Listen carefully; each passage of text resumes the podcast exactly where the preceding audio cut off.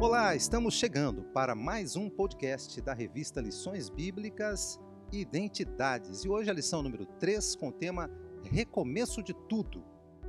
Para começar, olha, a humanidade, através do primeiro casal, rompeu com Deus ao dar ouvido às palavras malignas do tentador. O Criador expulsou-os do jardim e colocou a leste querubins guardando a entrada e uma espada flamejante que se movia Conforme Gênesis 3:24, o privilégio de morar no paraíso não existia mais.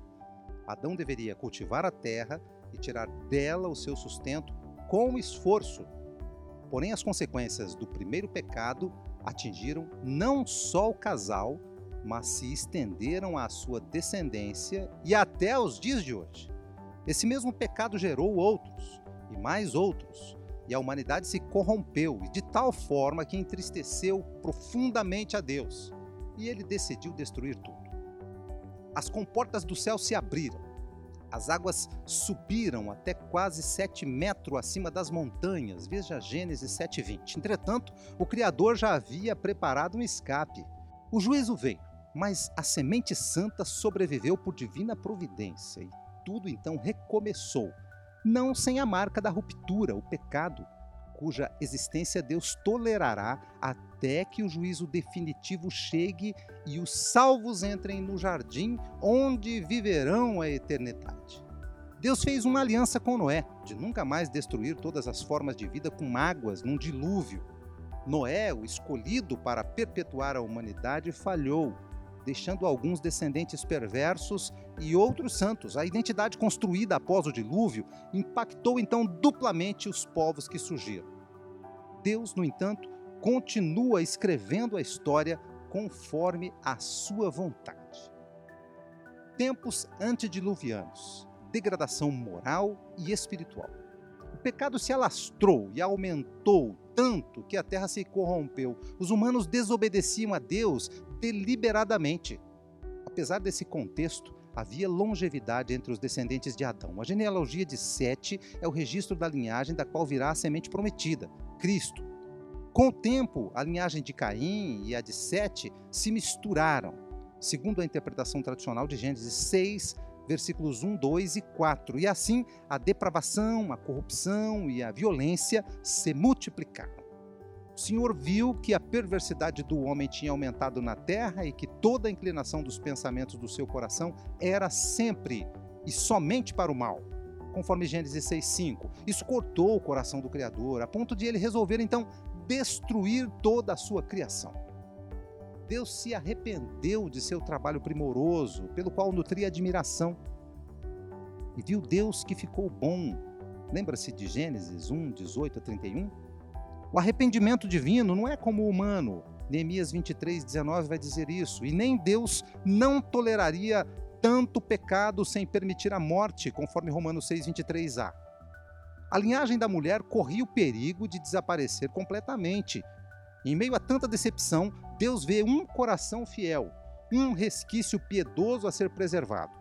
O juízo viria sobre a humanidade decadente por meio de um dilúvio mas a manutenção da vida seria garantida pela graça de Deus sobre um setita chamado Noé. Quem foi Noé?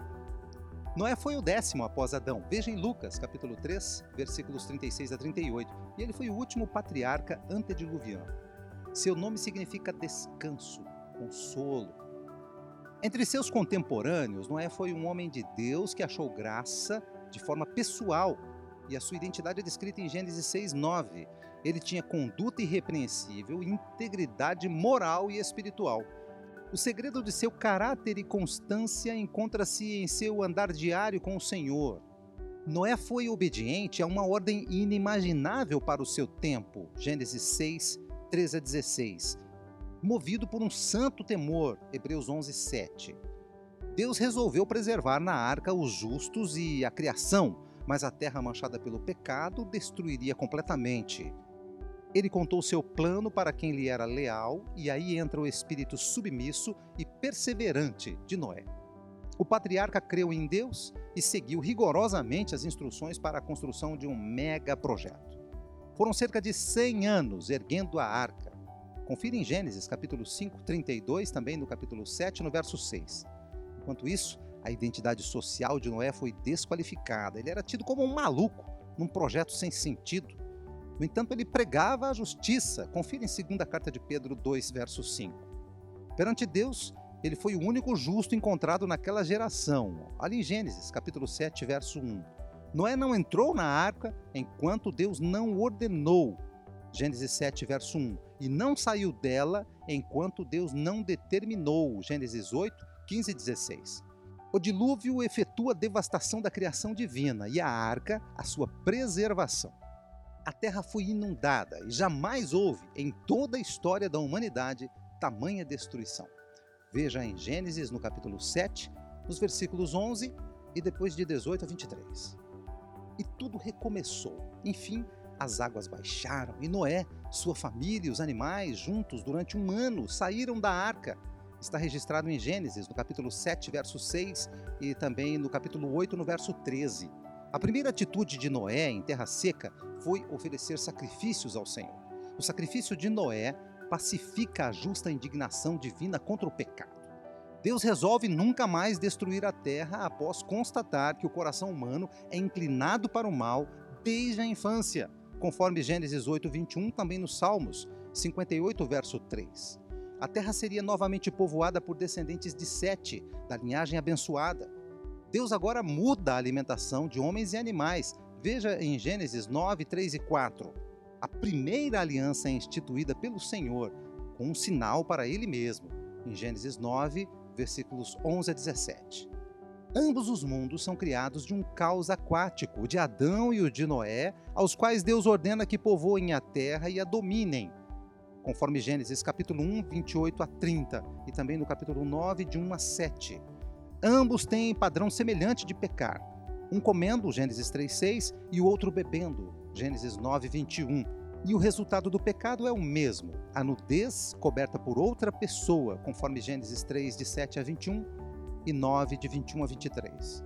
Noé, agricultor, desenvolve a viticultura e a vinicultura. Ao embebedar-se, Noé se expôs displicentemente e há indícios de que seu filho Cã invadiu a privacidade de seu pai, conforme Abacuque 2,15. A maldade de Cã se contrapõe ao caráter honroso de Sem e Jafé. Ao saber dos fatos, Noé amaldiçoa o seu filho Cã, Canaã, pois Deus já havia abençoado seus três filhos, Gênesis 9 1. No momento da bênção, Noé reitera a maldição sobre Canaã. Veja Gênesis 9, 26 e 27. A servidão de Canaã será mais espiritual que política. A servidão de Canaã seria mais espiritual que política. Não apenas os canaanitas, mas os demais descendentes de Cã se tornarão alguns dos inimigos mais ferrenhos de Israel, como Egito e Filístia. Veja em Gênesis 10, versículos de 6 a 14. Um ato de rebeldia antes da dispersão.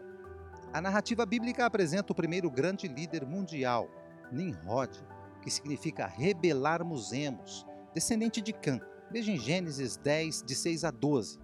Segundo o historiador judeu Flávio Joséfo, Nimrod influenciou os pós-diluvianos contra Deus. Ao mesmo tempo valente e corajoso, persuadiu-os de que deviam unicamente o seu próprio valor e não a Deus, toda a sua boa fortuna. E como aspirava ao governo e queria que o escolhessem como chefe, abandonando a Deus, ofereceu-se para protegê-los contra ele, contra Deus, caso Deus ameaçasse a terra com outro dilúvio. Então eles construíram uma torre para esse fim, tão alta que não somente as águas não poderiam chegar-lhe ao cimo, como ele ainda vingaria a morte dos seus antepassados. Veja na publicação História dos Hebreus, na página 84. O império de Nimrod incluía toda a Mesopotâmia, tanto a Babilônia ao sul, Veja Gênesis 10, 10, quanto a Síria ao norte, em Gênesis 10, de 10 a 12. A expressão poderoso caçador indica que ele era um tirano que escravizava as pessoas. Babel reivindicava para si o título de centro do mundo. Nela, liderados por Nimrod, os homens desobedeceram a Deus e não se espalharam para povoar a terra. Veja Gênesis 9, 1, também 11, 4. Mas eles resolveram construir um monumento que tornasse seus nomes famosos para sua exaltação pessoal. Esse alto zigurate seria o símbolo de uma sociedade soberba e unificada que se autoafirmava contra Deus. Então ele desceu para vê-los e percebeu que o seu poder estava na unidade. Eles falavam a mesma língua e por isso nada impediria os seus planos. Então o Criador, com seu poder, confundiu as línguas, quebrou a comunicação fluida, fez cessar a construção e dispersou-os para que povoassem a terra.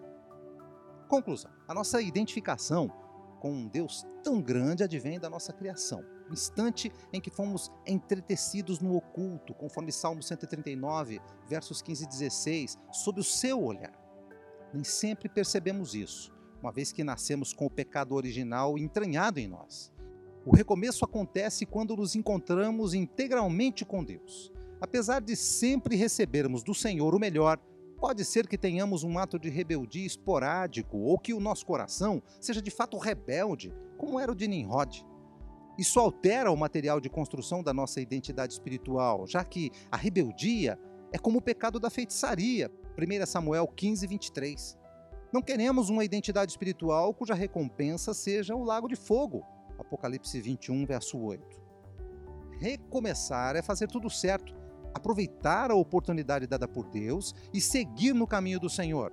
Os dias são maus e equivalem ao tempo de Noé. Veja Mateus 24, de 37 a 39.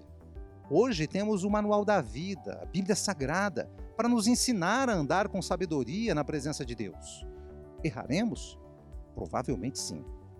Mas que estejamos prontos a reconhecer os nossos erros e pedir a ajuda do Senhor para andarmos com Ele. Esta lição nos alerta sobre a construção de nossa identidade espiritual e, sobretudo, da nossa identidade social diante dos que nos cercam.